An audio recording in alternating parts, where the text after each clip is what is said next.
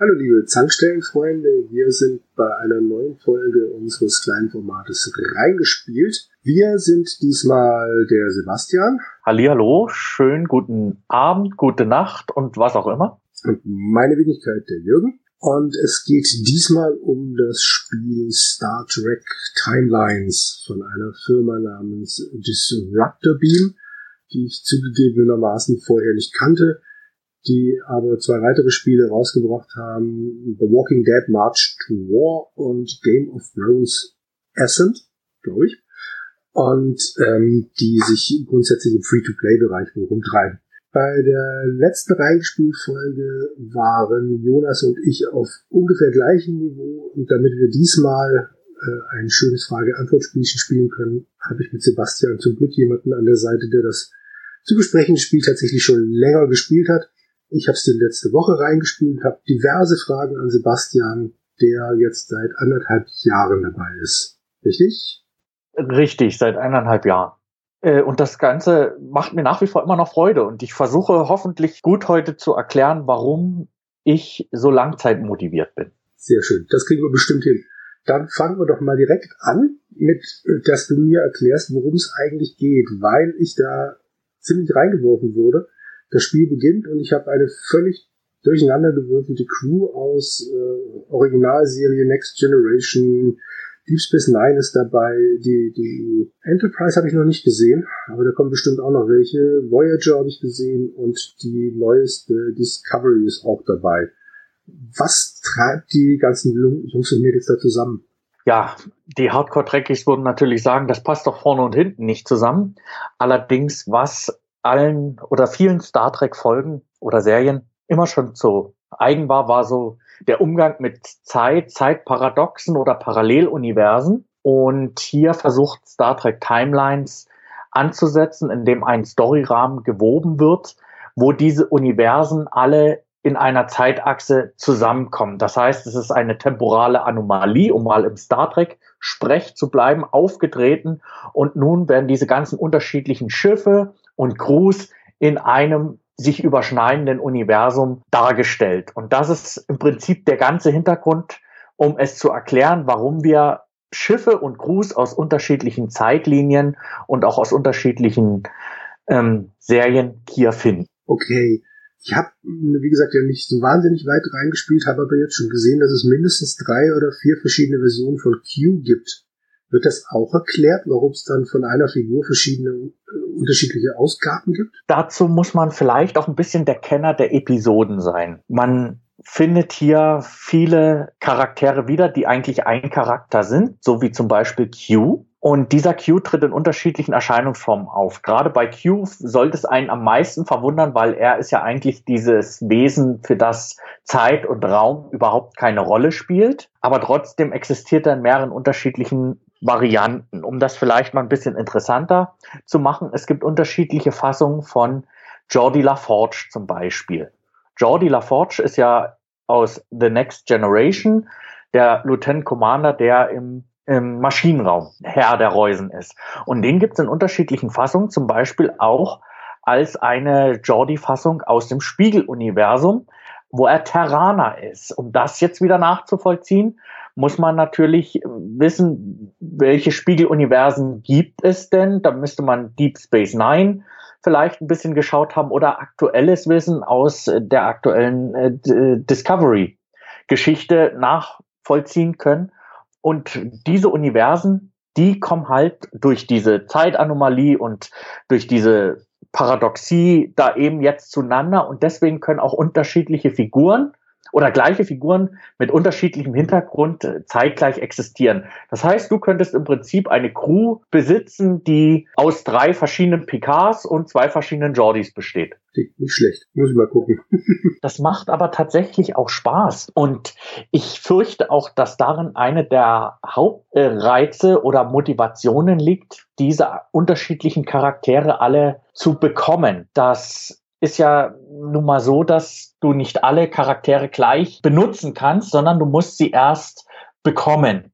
Wie du sie bekommst, darüber können wir ja gleich noch reden. Aber es ist vielleicht interessant zu wissen, dass es momentan 527 Charaktere gibt, die man frei spielen kann. 527, das heißt aber nicht 527 verschiedene Charaktere, sondern 527 Figuren aus dem Star Trek-Universum. Das können aber auch drei, vier, fünf unterschiedliche Picards sein. Ich habe 16 Leute momentan. 527 gibt es und das ist auch äh, der Punkt, wo Star Trek Timeline so an den Spieler herantritt, um ihn so ein bisschen auch zu motivieren.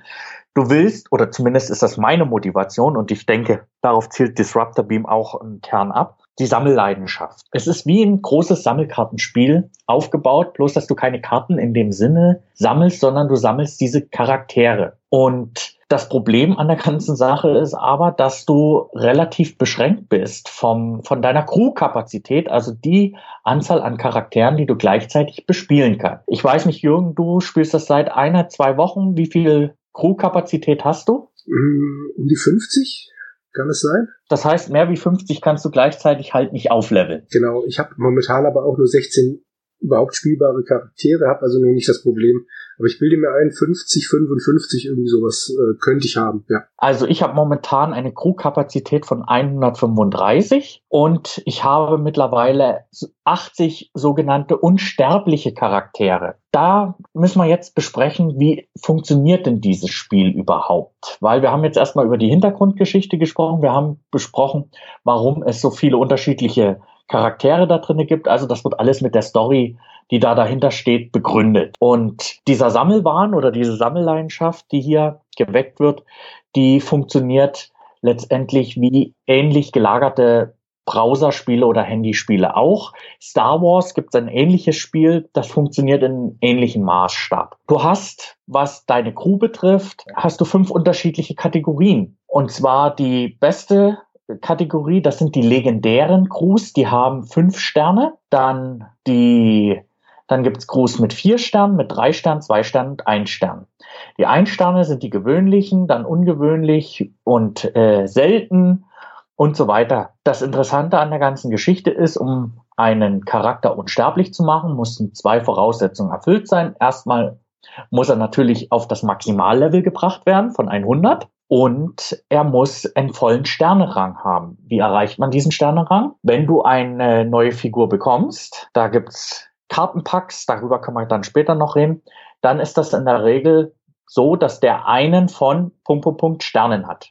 Also nehmen wir mal an, du hast ein neues Crewpack gekauft mit Spielwährung oder auch mit echtem Geld, darüber können wir auch noch sprechen. Dann hat er erstmal, nehmen wir mal an, ein Tuvok aus Voyager, der hat normalerweise drei Sterne und der hat jetzt ein von drei Sternen.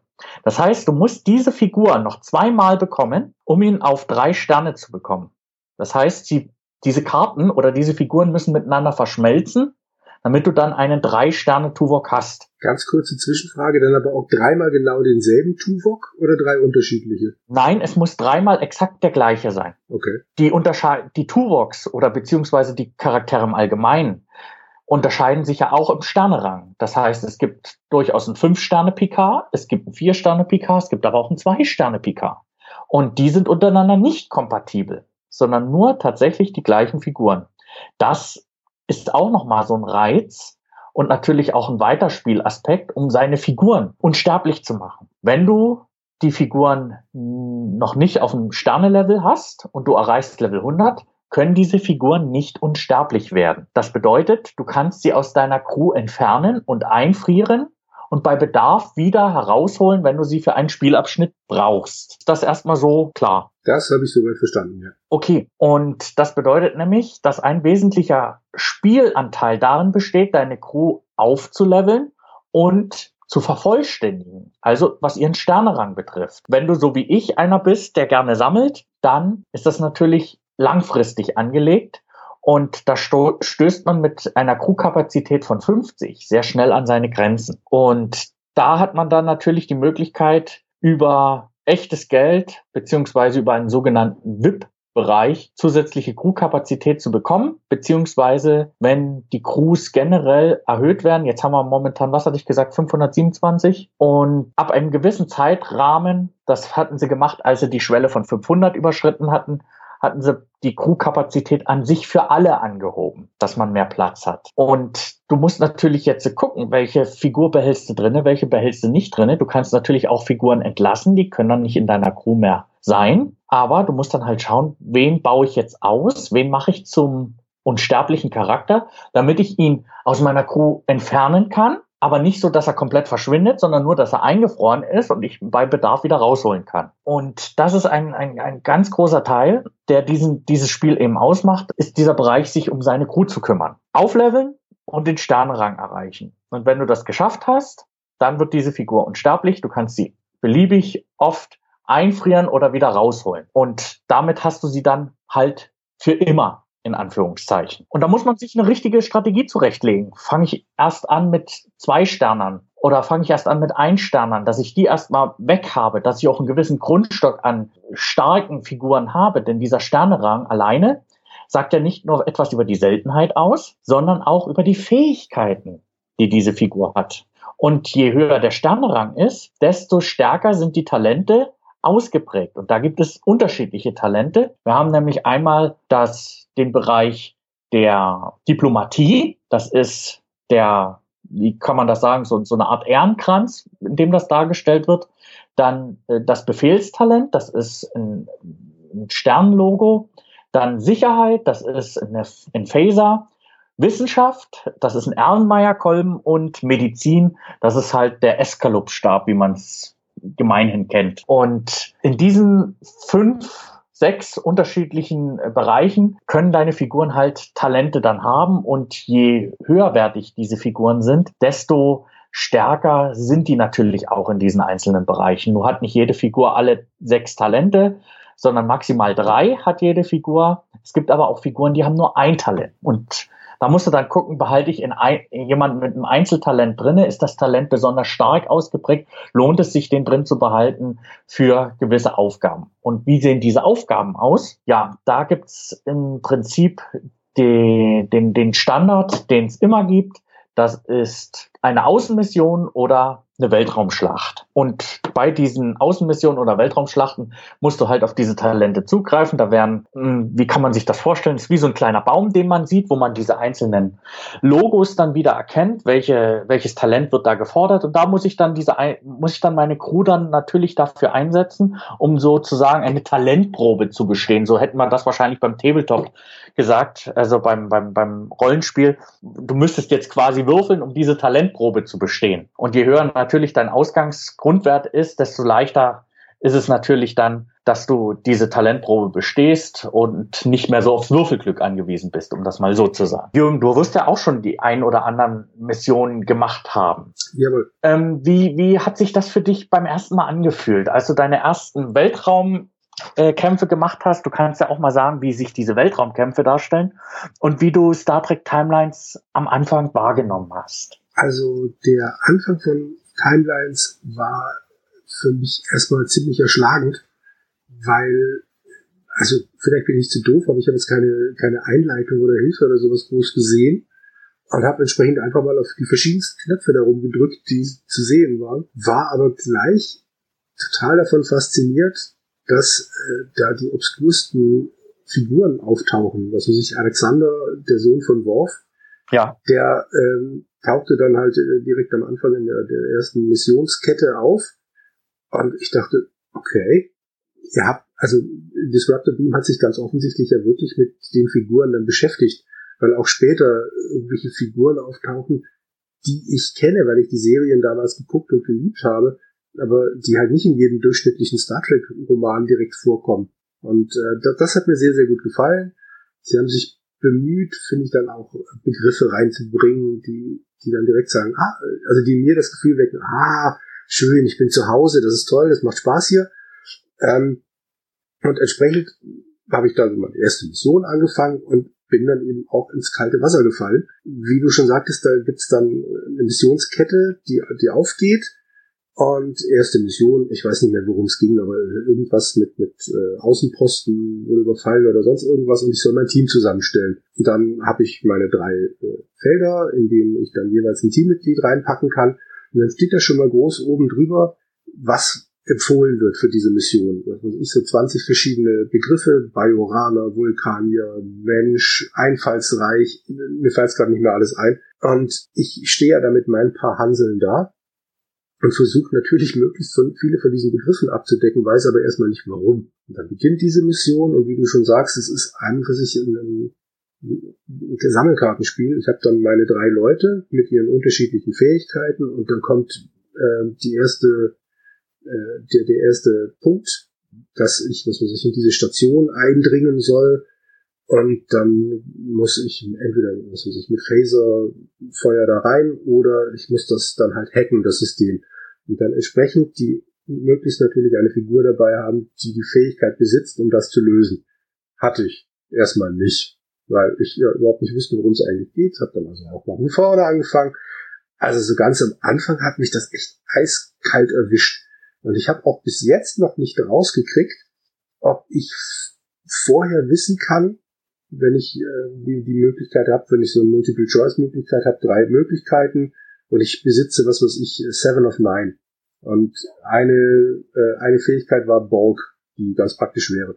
Ich habe keine Ahnung, wenn ich Seven of Nine jetzt dann da drauf ziehe, ob dann Bulk was Positives bewirkt oder nicht. Das merke ich immer erst, wenn dann die entsprechende Fähigkeit ausgelöst wird. Plötzlich Bulk plus acht oder sonst irgendwas. Das frustriert mich ein bisschen. Bin ich dazu doof? Sag mir nicht, dass ich zu doof bin, bitte. Nee, ich muss dazu sagen, ich habe dieses, äh, diese Variante, so wie du es gespielt hast, habe ich sehr lange so gespielt, dass ich einfach nur geguckt habe, was wird dafür gebraucht, bis ich festgestellt habe, man kann in den einzelnen Missionen die Missionsfelder anwählen und dann kann man angucken, was wird genau für dieses einzelne Feld benötigt. Ah. Du kannst also auf diese einzelnen Talentproben kannst du im Vorfeld klicken und dir anschauen, wer passt denn am besten da dazu. Und das Spiel bietet dir das auch schon an. Und dann kannst du die dementsprechend dann dafür auswählen. Dann funktioniert das auch recht gut. Aber du wirst äh, gerade bei den späteren Missionen feststellen, es gibt ja mittlerweile zehn Kampagnenmissionen oder zehn Kampagnenketten, äh, glaube ich, oder waren es acht? Ich will mich jetzt nie drauf festnageln lassen, weil die auch nur Schmuck am Nachthemd sind. Das sage ich dir ganz ehrlich. Äh, es geht gar nicht so um die Story, sondern es ist wirklich der Sammelanreiz. Aber du kannst natürlich, wenn du in diese einzelnen Missionen, diese einzelnen Logos oder Symbole dann anklickst, kannst du dir dazu noch Zusatzinformationen anzeigen lassen. Okay. Möchte, möchte ich vielleicht ganz kurz nochmal sagen, wie ist, wie ist das ganze Spiel dargestellt? Ich muss sagen, für ein Free-to-Play-Browser beziehungsweise Handyspiel finde ich es optisch äußerst ansprechend. Ich finde, es ist sehr schön an die Optik von Star Trek angelehnt. Und zwar nicht nur, was die Raumschiffe betrifft oder die Charaktere, das ist klar, die müssen so aussehen, wie sie auszusehen haben. Sondern auch wenn ich in den Menüs drinne bin, dann finde ich, dass das sehr trekkyhaft aussieht. Und vor allen Dingen, wenn man es mit Sound spielt, hat man die Originalgeräusche auch aus den Serien mit dabei. Und das bewirkt auch noch mal ein kleines bisschen mehr Immersion, sofern man da überhaupt von einem immersiven Spiel sprechen kann. Aber das trägt auf jeden Fall zu einer guten Stimmung mit bei. Absolut, das macht total Spaß, da einfach nur zuzuhören. Wie ist das ganze Spiel aufgebaut? In der Regel, wenn man nichts macht, sieht man in der Mitte sein Raumschiff. Das schwebt im All in der Regel vom Planeten oder von einer Raumstation. Du hast ganz oben hast du deinen Charakter an der linken Seite stehen. Da kannst du dir ein Charakterbild auswählen. Hast am Anfang natürlich nur sehr wenige, aber je weiter du im Spiel voranschreitest, desto mehr Charakterbildchen sind dann auch freigeschaltet. Dann findest du natürlich dein Level noch da mit dabei und der Balken, der dir anzeigt, wie viel XP du noch brauchst bis zum nächsten Level. Ich bin momentan Level 44. Das ist die Arbeit von eineinhalb Jahren und es macht wirklich immer noch Laune. Und wie gesagt, jeder Levelaufstieg, der ist für mich wieder in, in, in, der, in, in der Genugtuung. Und jetzt geht's halt nicht mehr so schnell, schnell, schnell. Am Anfang fallen doch die ersten Levels recht schnell. Und dann später hinter, hinten raus wird das natürlich immer langsamer. Aber wenn man sich überlegt, dass es Leute gibt in dem Spiel, die sind äh, schon weit über Level 60, dann sind das natürlich auch Spieler, die garantiert investiert haben da rein. Apropos investiert, und da sind wir nämlich schon beim nächsten Punkt, auf dem Bildschirm wird dir nämlich auch angezeigt, was du für Ressourcen hast. Und da gibt es einerseits die, äh, die sogenannten Föderationscredits, das ist quasi die Spielwährung oder eine der vielen Spielwährungen. Dann gibt es die sogenannten Chronitonen. Ich habe gesagt, es ist eine Zeitanomalie und die Chronitonen, das ist quasi dein deine Währung, wie viele Spielrunden du machen kannst, weil jede Mission, die du machst, sei es jetzt im Weltall oder sei es als Außenmission, kostet eine Anzahl von Chronitonen und mit diesen Missionen erwirbst du ja Gegenstände für deine Charaktere, damit du die wieder aufleveln kannst. Dann gibt's noch das sogenannte Dilithium. Dilithiumkristalle dürften die meisten kennen als sogenannt als den Treibstoff des Warp-Antriebs, wenn ich jetzt nicht ganz was Verkehrtes erzähle.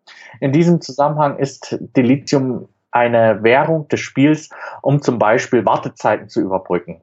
Und da muss ich sagen, das sind keine Wartezeiten, die einen verzweifeln lassen, weil es gibt keine Bauwartezeiten, dass man, keine Ahnung, sechs Stunden lang warten muss, bis die nächste Ausbaustufe von dem und dem abgeschlossen ist, wobei das nicht ganz richtig ist, die Ausnahme sage ich gleich noch, sondern ich kann die Kristalle vielfach für unterschiedliche Sachen einsetzen. Ich kann das zum Beispiel nutzen, um mir neue Charaktere zu kaufen, beziehungsweise sogenannte Kartenpacks. Und da gibt es das sogenannte Zeitportal. Das ist letztendlich nichts anderes als ein Menü. Darüber kann ich neue Crewmitglieder erwerben.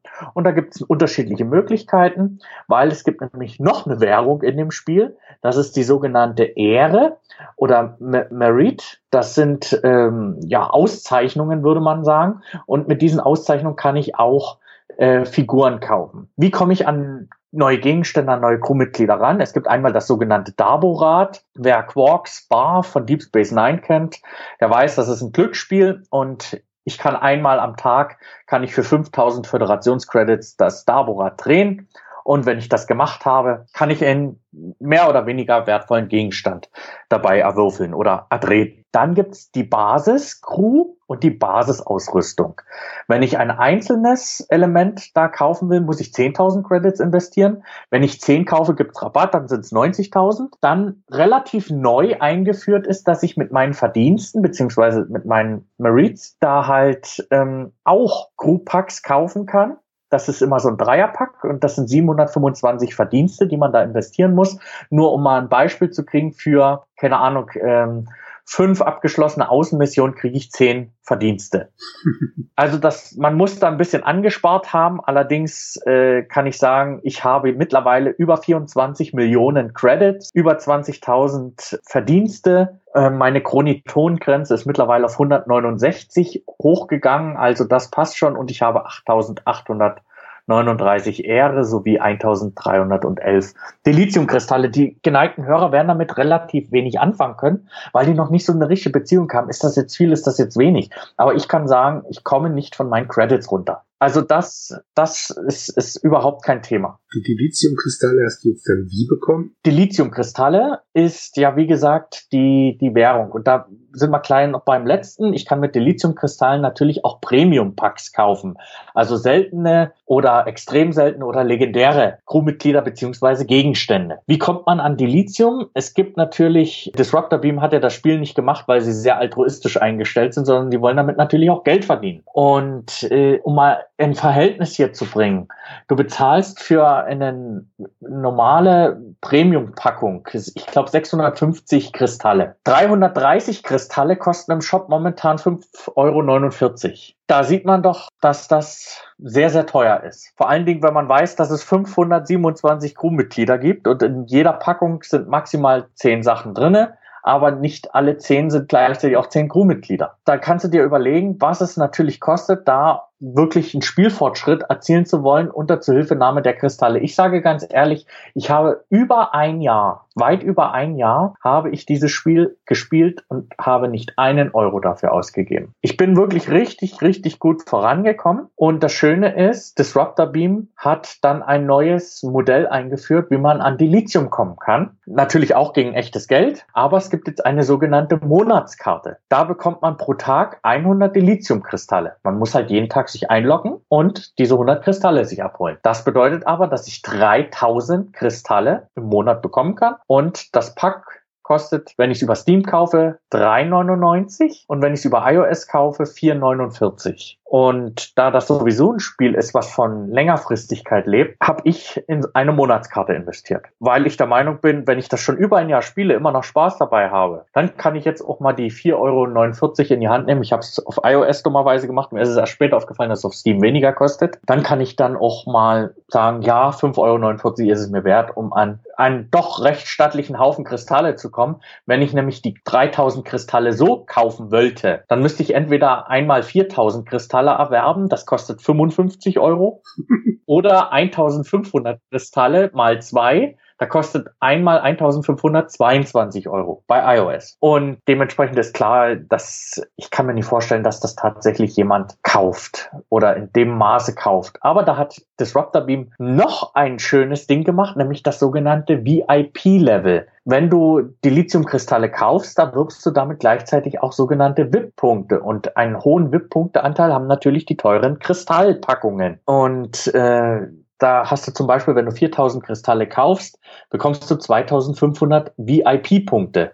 Was steckt dahinter? Je nachdem, wie viel VIP-Punkte du hast, bekommst du zusätzlichen Bonus in deinem Spiel. Zum Beispiel die Stufe 1, die erreichst du schon mit 150 VIP-Punkten, bekommst du 10 Bonus-Delitium beim Kauf von je 100 VIP-Punkten. Das heißt, wenn du nicht das Delitium kaufst, sondern du kaufst das Pack wegen der VIP-Punkte, dann bekommst du, wenn du schon 100 VIP-Punkte hast, nochmal 10 Dilithium oben draufgelegt. Also es ist ein ganz ausgeklügeltes System, was sie sich hier überlegt haben, aber stecken zum Beispiel auch sinnvolle Features drin, wie zum Beispiel die Steigerung der Crewkapazität. Man muss allerdings sagen, ich habe es über ein Jahr gespielt, ohne Geld investiert zu haben, bevor ich an den Punkt gekommen bin, wo ich gesagt habe, jetzt möchte ich gern mal Geld dafür investieren, weil es mir das wert ist und weil ich gerade so viele gute Charaktere gesammelt habe. An dieser Stelle war es mir das wert. Ich habe mittlerweile die VIP-Stufe 4. Das sind 1000 VIP-Punkte.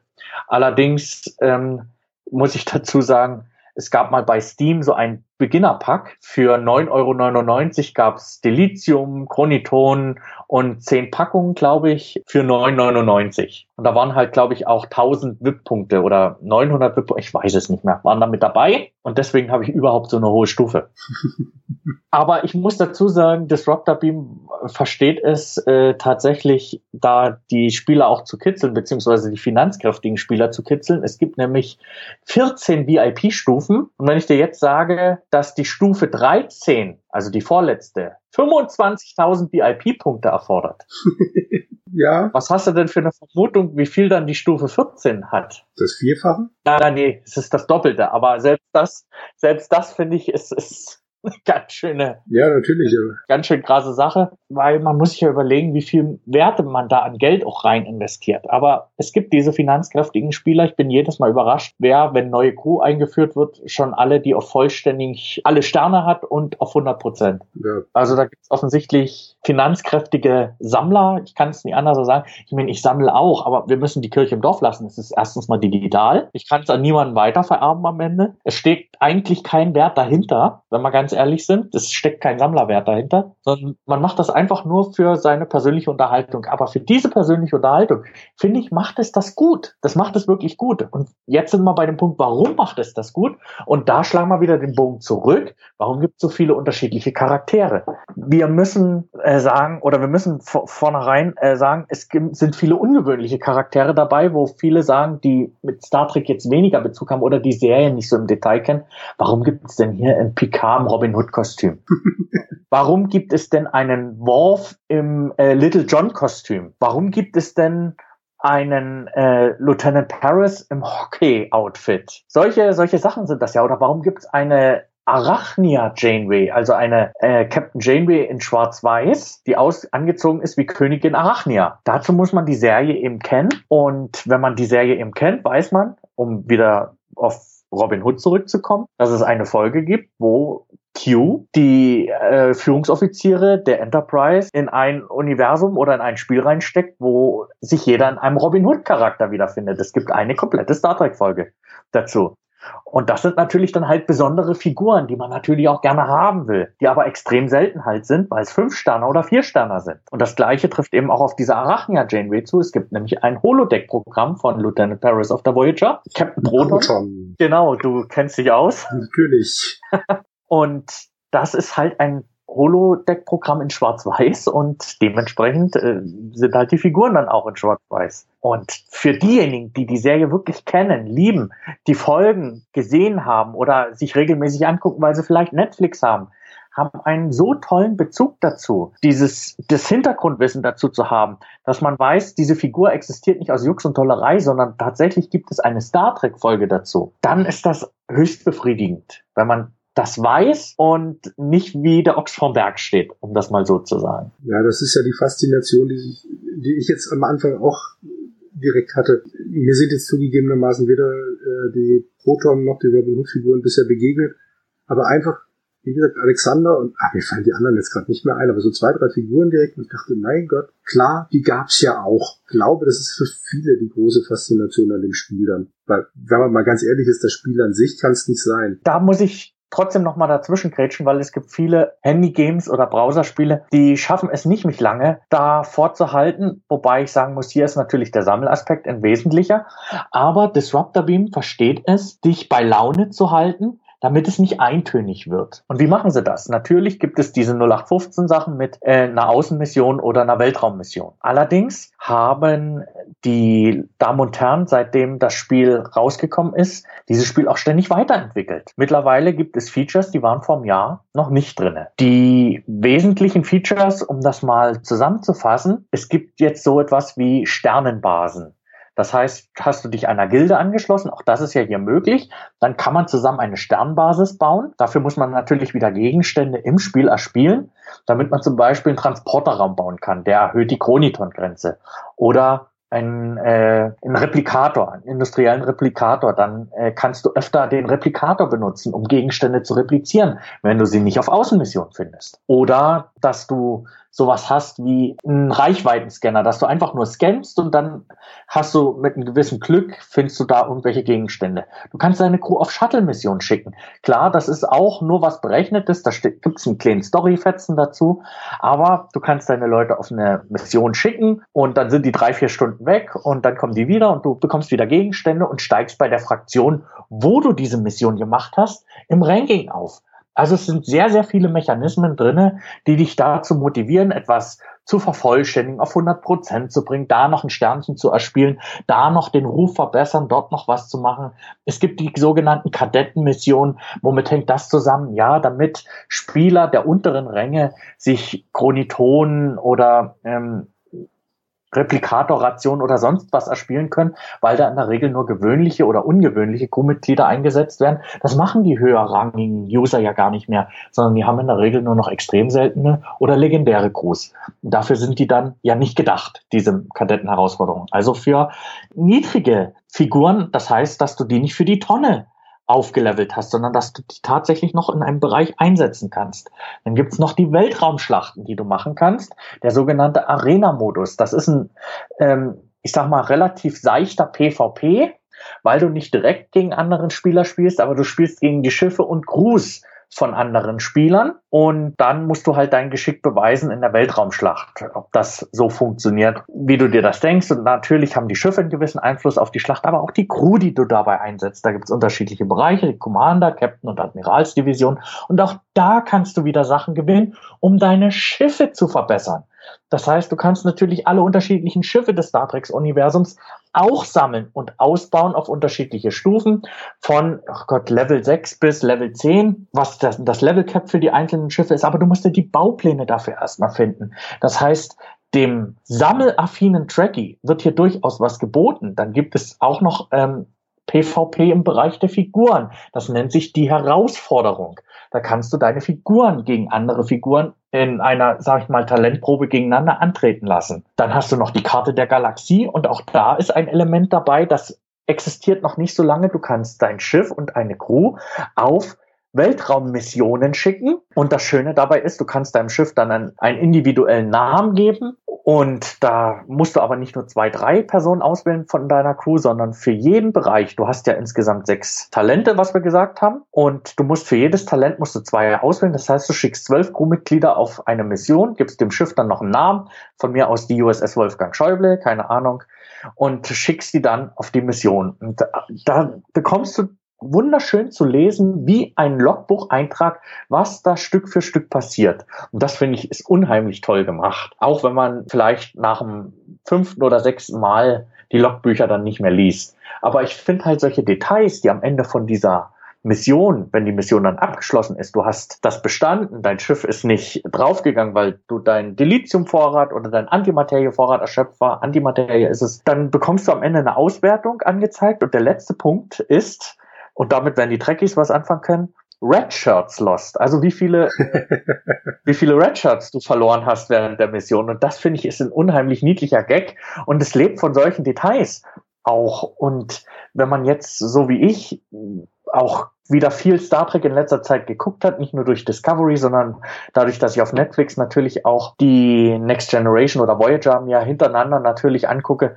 hast du einen unheimlich tollen Bezug dazu, siehst die Schiffe, siehst die Figuren, kannst mit den unterschiedlichen Bezeichnungen deiner Crew was anfangen oder du hast eine Crew bei dir drin und du weißt nicht, woher kennst du den? Wo hast du den schon mal gesehen? Der fällt mir jetzt nicht unbedingt auf. Ich weiß jetzt nicht, wo ich, woher ich den kenne. Und du schaust dann die Folge und dann tritt auf einmal dieser Charakter auf und du sagst, ja, genau den habe ich jetzt auch bei mir in meiner Crew bei Star Trek Timelines. Und dann hast du auf einmal auch einen Bezug zu der Figur und dann denkst du dir, naja, den habe ich jetzt die ganze Zeit schriftlich ignoriert, jetzt fange ich mal an, den auszubauen. Also es ist wirklich ganz, ganz, ganz toll. Also ich kann nur sagen, wer mit Star Trek was anfangen kann, und sich darauf einlassen kann, dass diese Universen miteinander vermixt sind. Und vor allen Dingen derjenige, der ein bisschen sammelaffin ist, für den ist das Spiel definitiv was. Es ist nicht zu anspruchsvoll, aber es ist auch nicht mit zwei, drei Klicks gemacht. Das heißt, es ist auch nicht zu anspruchslos. Es ist immer was zu tun. Disruptor Beam macht auch regelmäßig Ereignisse, wo man neue Crews erwerben kann mit Dilithium oder so, sondern dass man die sich auch erspielen kann. Und es ist auch wenn das, glaube ich, mindestens ein Jahrhundert dauern wird. Aber es ist grundsätzlich alles erspielbar. Du musst nicht ein Fitzelchen Delizium kaufen. Nicht eins. Das klingt doch gut. Und grundsätzlich bin ich ja auch der Meinung, wie du vorhin schon gesagt hast, wenn man viel Zeit in so ein Spiel reinsteckt, dann kann man selbstverständlich oder sollte man selbstverständlich auch mal Geld dafür ausgeben. Also ich bin der Meinung, dass ich jetzt genug Geld da reingesteckt habe. Ähm, jetzt muss es erstmal laufen. Ich habe ähm, mir niemals Crewmitglieder für Delizium gekauft, sondern mein Anspruch ist es, die zu erspielen. Also ich kaufe mir keine Packs. Es sei denn, es ist durch ein VIP-Pack, wo ich Delizium bekommen habe oder so mal dabei. Jetzt natürlich die Frage, wofür habe ich dann das Delizium ausgegeben? Es brannte mir auf der Zunge. Genau, das habe ich doch schon gemerkt. Das, das schon Nein, die Steigerung der Crewkapazität war für mich ein wesentliches Element. Äh, hab ich ich habe viel Delizium in die Crewkapazität, in die Steigerung der Crewkapazität gesteckt.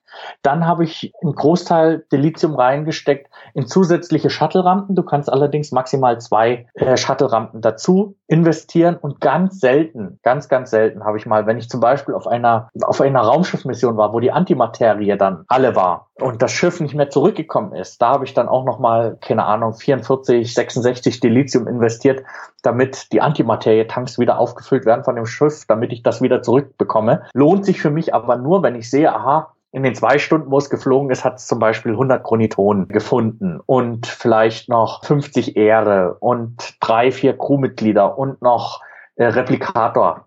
Treibstoff. Also das sind für mich so die Sachen, wo ich dann gucke, ist da viel bei rumgekommen? Wenn ja, dann kann ich zwei, drei Dilithiumkristalle investieren, ansonsten nicht. Genau. Und jetzt diesen Monat läuft das letzte Mal bei mir die, nee, das vorletzte Mal das Abo mit Delizium. Den nächsten Monat werde ich noch machen. Warum? Weil ich dann die VIP-Stufe 5 erreicht habe.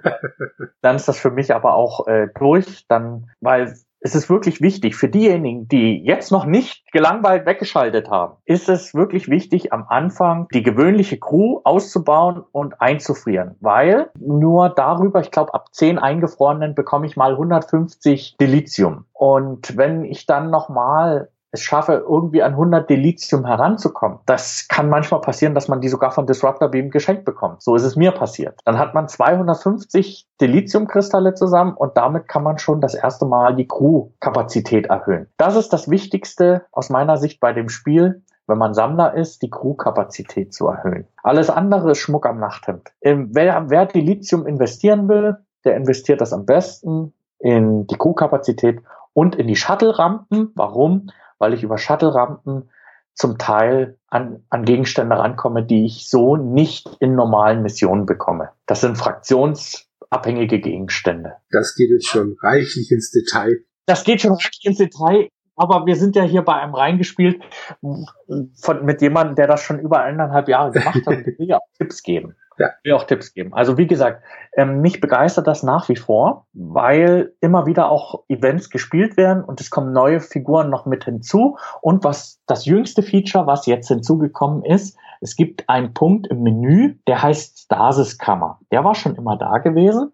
Und da konnte ich mir angucken, welche Crew ich habe, auf welchem Level die ist und wie viel Sterne die schon bei mir hat. Und neu hinzugekommen sind die Kollektionen. Das heißt, ich kann mir angucken, äh, welche Kollektionen denn die Jungs von Disruptor Beam hier reingebracht haben. Da gibt es zum Beispiel eine Kollektion, die heißt schlicht und ergreifend ungewöhnliche Crew. Und ungewöhnliche Crew, das, da gibt es insgesamt momentan 43. Das sind die zwei Sterne. Die habe ich mittlerweile auch alle. Also es gibt 43. Ich habe äh, insgesamt und 43 von 43 habe ich.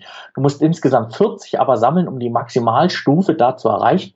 Und über diese Sammlung von diesen Kollektionen kannst du nochmal zusätzliche Boni freischalten, um dich weiterzuentwickeln, um das Training zu verbessern für deine für deine Crew, weil wir haben ja noch unterschlagen, die Crew, die kannst du ja nicht nur trainieren, indem du sie auf Weltraummissionen schickst oder auf Außenmissionen, sondern es gibt ja auch Trainings, die du gegen Ehre erwerben kannst. Und um diese Effektivität dieser Trainings zu verbessern, da wirst du belohnt, wenn du ähm, solche Kollektionen zusammen hast, dann wird nämlich das auch gesteigert, die Effektivität von diesen Trainings. Also es steckt so voller Elemente, es steckt so voller Elemente, dass ich sagen würde, es hebt sich von einem normalen Browser- oder Handyspiel in einer Komplexität und Tiefe ab, die vor allen Dingen für Sammler sehr reizvoll ist. Das unterschreibe ich auf jeden Fall. Eine Frage habe ich noch, weil du vorhin Steam angesprochen hast und iOS. Äh, kann, kann man das abwechselnd spielen oder spielst du das quasi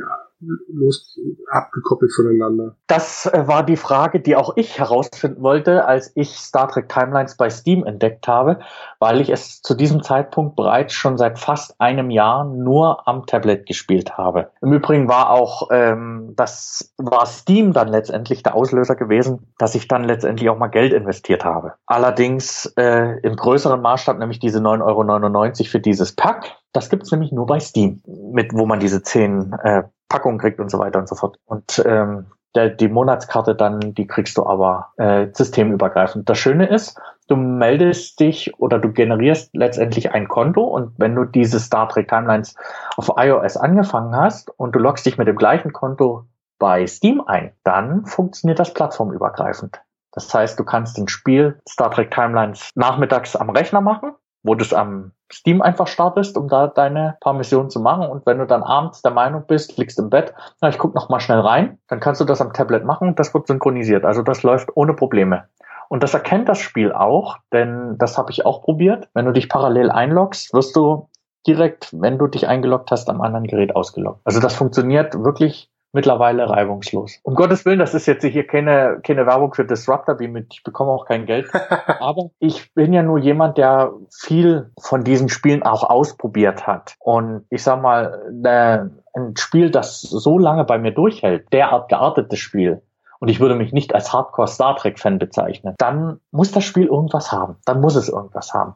Und es gibt sowas ähnlich geartetes auch von Star Wars und da hat das erstaunlicherweise nicht annähernd so gut funktioniert. Ich weiß aber bis jetzt noch nicht, woran das liegt. Ich glaube, Star Wars bietet mir zu wenig Abwechslung. Was nicht an Star Wars liegt, sondern an dem Spiel. Ich werde es auf jeden Fall weiter ausprobieren. Für mich gilt, ich komme mir da noch ein bisschen erschlagen vor. Ich weiß noch nicht, wofür die ganzen Klamotten und ähnliches sind, die ich dann immer als Belohnungen bekomme. Ich sehe halt immer, ich kann die einzelnen Figuren damit ausrüsten. Und denke, ja gut, pff, irgendwas wird es schon bringen, ich mache das jetzt mal.